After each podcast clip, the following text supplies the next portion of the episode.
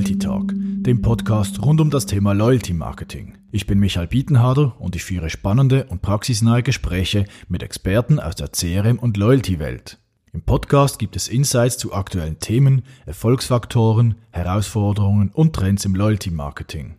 In dieser Episode des Loyalty Talk führe ich das Gespräch mit Samuel Liebis, dem Leiter Supercard und Kundenclubs bei der Coop-Genossenschaft weiter.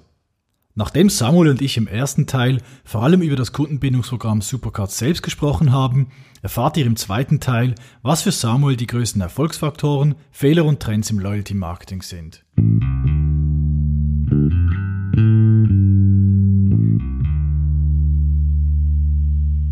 Ja, wir haben jetzt sehr viel über Supercard, das Programm an sich und so weiter gesprochen.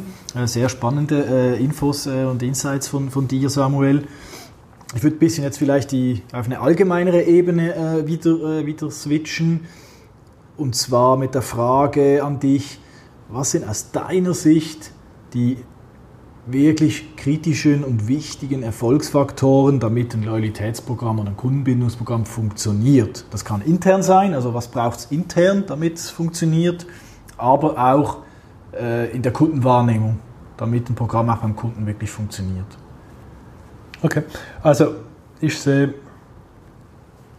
unterschiedliche Erfolgsfaktoren. Der erste für mich absolut zentral ist die Frequenz. Egal, ob das Programm als Kundenkarte lebt oder als App, einfach um top of mind zu bleiben beim Kunden, muss der Kunde auch regelmäßig vom Programm Gebrauch machen können. Wenn der Kunde einfach nur einmal im Jahr die Möglichkeit hat oder die Gelegenheit hat, vom Programm Gebrauch zu machen, dann, dann wird die Karte sehr schnell vom Portemonnaie verschwinden. Mhm. Dann wird die App sehr schnell irgendwo auf die dritte Seite des iPhones landen und da kommt, das kommt nicht gut. Also das Programm lebt aus der Frequenz und falls das Geschäft einfach die Frequenz nicht erlaubt, dann ist es in der Regel schwierig, einfach ein Standalone-Kundenbindungsprogramm zu führen. Also sagst du jetzt, es ist nur die Frequenz des, des Geschäftes, also halt eben bei einem Food Retailer gehe ich wöchentlich einkaufen oder sogar mehrmals wöchentlich, mhm. hingegen vielleicht äh, äh, zum, zum Sportfachhandel gehe ich ein bis zweimal im Jahr. Mhm. Ähm, sagst du, es ist, das ist, diese Frequenz ist matchentscheidend oder generell die Frequenz, wo ein Programm mit dir interagiert? Es kann ja auch anderweitig sein. Stichwort genau. Gamification oder wie auch immer, was genau. wir vorher hatten. Der Beispiel von Helsana ist für mich extrem treffend. Wenn ich gesund bin, habe ich weniger Interaktionsmöglichkeit mit meiner Krankenversicherung. Aber sie haben halt das Programm so gestaltet, dass ich ein Interesse habe, möglichst oft mit dem Programm zu interagieren. Und das auch in Verbindung gebracht mit Gesundheit. Super clever gemacht. Eine schwierige Aufgabe. Aber mhm. das macht es genau aus. Also die Interaktion ist nicht irgendwie künstlich gesucht oder gemacht mit Vorteilen, die eigentlich mit dem Kerngeschäft nichts zu tun haben und sind auch positiv in einen positiven Kontext gebracht und fordern einfach den Kunde mit der Marke einfach öfters zu interagieren. Und das ist für mich einfach die, also eine Kunst, eine brillante Lösung, wie, wie Sana das jetzt mal gemacht hat. Im Detail ist es ein bisschen einfacher. Mhm. Da kommen Kunden in der jeden Wochen vorbei und kaufen ja, wöchentlich ein oder mehrmals ein. Und das gibt uns einfach sehr viel Frequenz, um mhm. mit mhm. Kunden zu interagieren. Mhm. Aber es gibt halt Geschäfte, wo, wo die Frequenz halt tiefer ist. Und da musst du kreativer sein. Da musst du einen schwierigeren Job. Da musst du kreativer sein. Es ist manchmal auch nicht möglich, standalone einfach ein Programm zu führen. Mhm. Ich glaube, da mhm. muss man auch ein Verständnis für sein eigenes Geschäft haben. Verstehen, okay, lohnt es sich mal die ganze Investition zu machen in dem Programm? Habe ich ein Leistungsangebot, das mir erlaubt, überhaupt ein Treueprogramm zu rechtfertigen. Es ist leider nicht für jede, für jede Firma, es ist nicht in jeder Industrie möglich, ein Programm aufrechtzuerhalten über die Zeit. Ähm, ja, ich habe dich vorher unterbrochen. Hast du sonst noch äh, weitere Erfolgsfaktoren aus deiner Sicht? Die Relevanz. Die Relevanz, das ist für mich ein absoluter No-Brainer. Ähm, aber ein Kundenbindungsprogramm kann nur erfolgreich sein, wenn, wenn dieser in Zusammenhang mit einer relevanten und beliebten Marke steht. Also Socrates ohne seine 29 Partner, ohne Coop, ist eigentlich nichts wert. Und ich habe es zu oft erlebt, dass man eigentlich durch Treuprogramme Attraktivitätsmangel bei Produkt oder bei Service versucht zu kompensieren. Und sowas funktioniert in der Regel selten.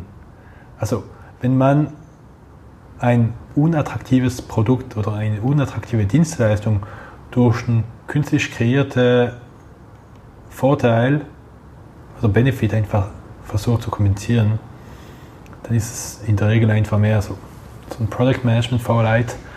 Ähm, aber das habe ich zu oft gesehen, um das nicht zu erwähnen. Ähm, weiter, ist natürlich auch die Belohnung. Also es lebt alles mit der Belohnung, egal ob emotional oder rational, ob monetär oder nicht monetär. Und die Belohnung muss zwingend A, attraktiv sein und B, erreichbar sein. Was nutzt mir ein Programm, wenn ich die Belohnung nicht erreichen kann? Der Kunde muss auf Anhieb verstehen, what's in it for me? Was habe ich davon? Und der muss auch die Belohnung erreichen können.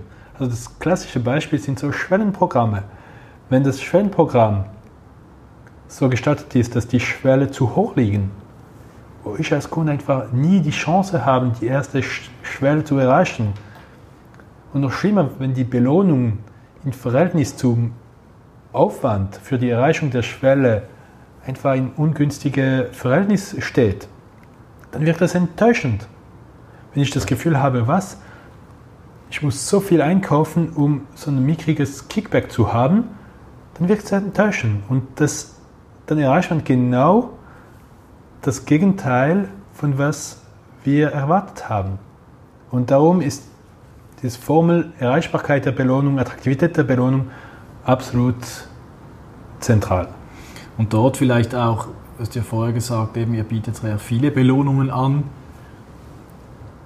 Ich würde jetzt mal behaupten oder, oder die Hypothese in den Raum werfen, dass ihr das ja auch macht, damit ihr für verschiedene Zielgruppen erreichbar seid. Also nicht ihr, die Belohnung erreichbar ist. Also vielleicht die eine Belohnung, die, die ist für schlechtere Kunden vielleicht viel zu weit weg, weil sie relativ viele Punkte kostet zum Beispiel, oder? Die ist aber vielleicht für eure Top-Kunden extrem attraktiv. Und eine andere Belohnung, äh, die halt vielleicht, die ich schon mit ein paar hundert oder ein paar tausend Punkten kriege, die ist dann vielleicht für andere Kunden attraktiv, vielleicht für die nicht so guten Kunden bei euch. Ist das äh, der Hintergrund auch, warum ihr da so stark differenziert im, im, in den Belohnungen? Es ist natürlich ein Parameter, das wir im Hinterkopf haben. Mhm. Also, einfaches Beispiel, wenn wir unser Prämiensortiment machen, schauen wir, dass wir einen Anteil an Prämien haben, das eher in tiefpreisiges Segment liegt, damit wir für alle Kunden, auch die, die aktuell wenig Punkte auf dem Saldo haben, eine Belohnungserlebnis anbieten können. Vielleicht mal noch ein letzter Punkt, mhm. ein letzter Erfolgsfaktor, der auch also sehr, sehr ein einfacher, aber ein extrem wichtiger, also bei Kundenclubs, ist das Thema Exklusivität. Wenn wir von Kunden einfach verlangen, dass sie Teil einem Club werden, sollen sie einfach merken, dass sie, dass ihr treu geschätzt wird.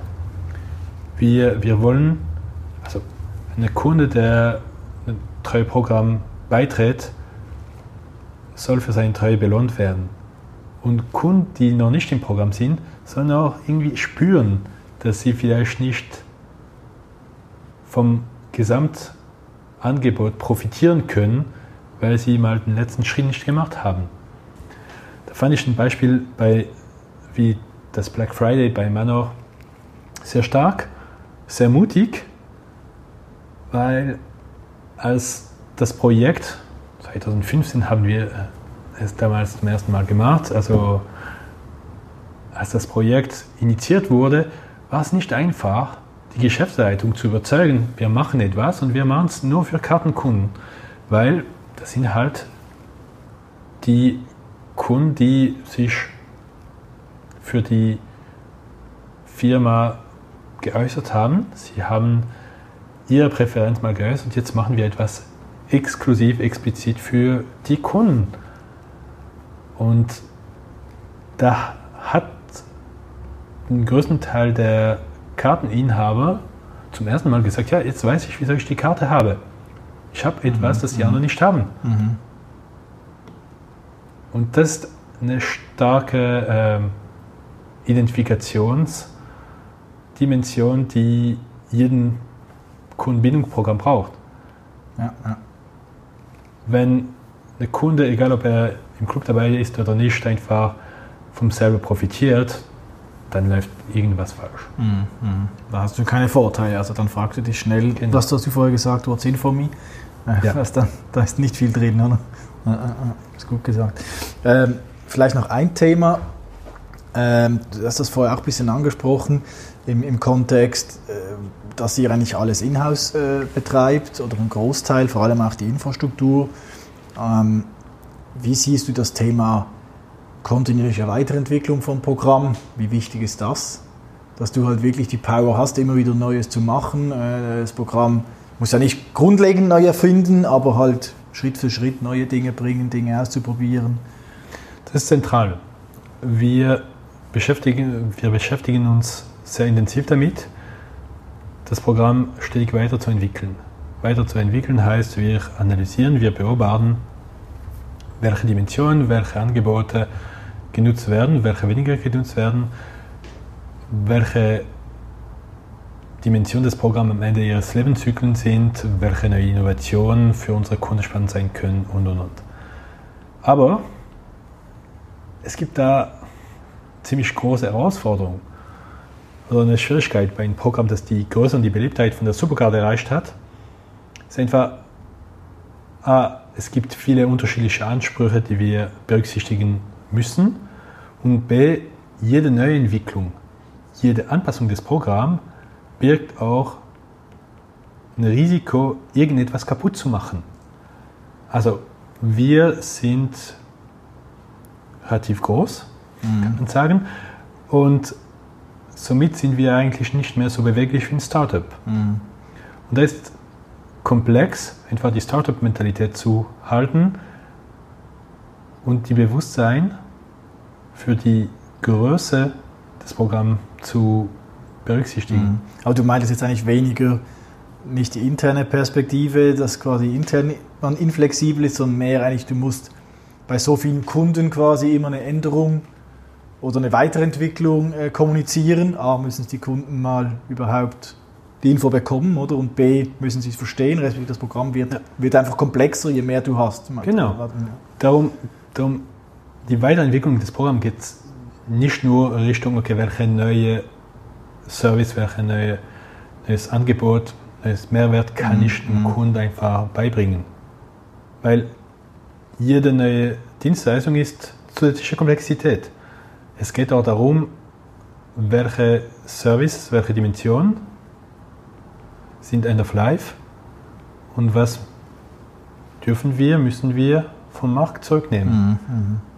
Damit wir einigermaßen überschaubar bleiben, ja, einfach ja. bleiben, verständlich bleiben. Und darum sage ich, da kann man sich, äh, da kann man sich verschätzen, mhm. kann falsche Entscheidungen treffen. Und darum ist es extrem komplex, dieses Programm zu führen und Innovation zu bringen, ohne was auf den Kopf zu stellen, was vielleicht doch beliebt mhm. war. Und das Gute ist ja, dass du im sag ich mal, Direktmarketing bist, du kannst halt auch testen und lernen und du musst vielleicht nicht immer alles gerade an alle kommunizieren, sondern du kannst ja mal mit einer Testgruppe etwas ausprobieren. Jemand da macht ihr wahrscheinlich auch viel oder mit der großen Menge an Kunden, die ihr auch habt, einfach, was ihr vorher gesagt eben Wein und Dein und so weiter. Gibt es wahrscheinlich, kann ich mir vorstellen, noch einige weitere äh, weitere Entwicklungen, die halt ihr versucht mal zu testen und auszuprobieren. Natürlich, wir pilotieren viel. Äh, Ähm, ist genau, was ich vorher erwähnt habe. Also wir versuchen trotz der Größe mal diese Startup-Mentalität zu haben. Mhm. Wir beginnen klein, wir testen und wir merken ziemlich schnell, hat die neue Dienstleitung einfach Potenzial oder mhm. müssen wir mal beiseite legen und ja, was ja. Neues überlegen. Vielleicht auch spannend, oder auch gerade für die Hörer, was aus deiner Sicht so die häufigsten und schwerwiegendsten Fehler sind, die so in der Praxis halt äh, im Rahmen von Loyalitätsprogramm begangen werden? Natürlich. Ähm, ich glaube, den größten Fehler, das wir machen können, sind am Kundenbedürfnis vorbeizugehen. Also Kundenbedürfnisse zu ignorieren, Kundeninteresse, Kundenwünsche zu ignorieren. Zum Beispiel, was oft passieren kann, und das kann uns alle passieren, ist einfach Programme oder Angebote, Services basieren auf den eigenen Bedürfnissen, auf den eigenen Präferenzen zu entwickeln. Nun, ich bin nicht repräsentativ für meine Kundschaft. Und da kann man sehr schnell einfach ein Programm gestalten und entwickeln in eine Richtung, die eigentlich für den Konsumentenmarkt gar nicht passt, weil wir mit unserer eigenen Bias beeinflusst werden. Was sicherlich auch eine Hürde ist, da komme ich wieder zum Thema Product Management Faulheit, ist, wenn wir in der Entwicklung, im Design vom Produkt eine gewisse Komplexität einfach nicht selber lösen. Wenn wir sagen, okay, die Komplexität, damit kann der Kunde umgehen. Nein, das macht der Kunde nie. Ähm, und wenn wir, wenn wir anfangen, einfach für Prozesse oder für Produkteigenschaften einfach die Komplexitäten am Kunden zu verlagern, dann kommt es selten gut an. Die dritte Hürde, die habe ich ein paar Mal erlebt, ist das Fokus auf IT-System. Also IT-System braucht um ein Kundenbindungsprogramm zu führen, kein Thema, aber es gibt so ein, also man kann sich auch in die Technik verlieben, man kann sich in die Systeme verlieben. Ähm, die Vendors von, von CRM Solutions können uns auch sehr, sehr schnell einfach die Lösung verkaufen, gut verkaufen. Aber die Frage ist nicht, brauchen wir das überhaupt? Wenn wir ein Programm entwickeln rund um technische Capabilities, kommt es in der Regel schlecht an und da verlieren wir sehr, sehr schnell was haben unsere Kunden überhaupt für Bedürfnisse? Mhm. Ich habe vielleicht mal eine super äh, CRM-Maschine mit ganz viel fancy Marketing-Features, äh, aber wenn das kein Kundenbedürfnis anspricht, dann habe ich einfach nur IT-Aufwände gehabt und da fällt mir einfach ein wichtigen Building Block aus meinem Business Case, nämlich da kann ich einfach die Investition in die Technik einfach nicht amortisieren. Gut, Samuel, vielen Dank bis anhin äh, für, für deine, äh, deine Worte und deine Aussagen. Bevor wir äh, zum Ende kommen, vielleicht noch eine, ein letzter Block, eine, ein letztes Thema, das ich mit dir anschauen möchte, ist das Thema Entwicklungen und Trends. Was sind so aus deiner Sicht aktuell die, ja, die Entwicklungen im Loyalty-Marketing, die, die im Gang sind und die für euch auch relevant sind oder die du wichtig findest?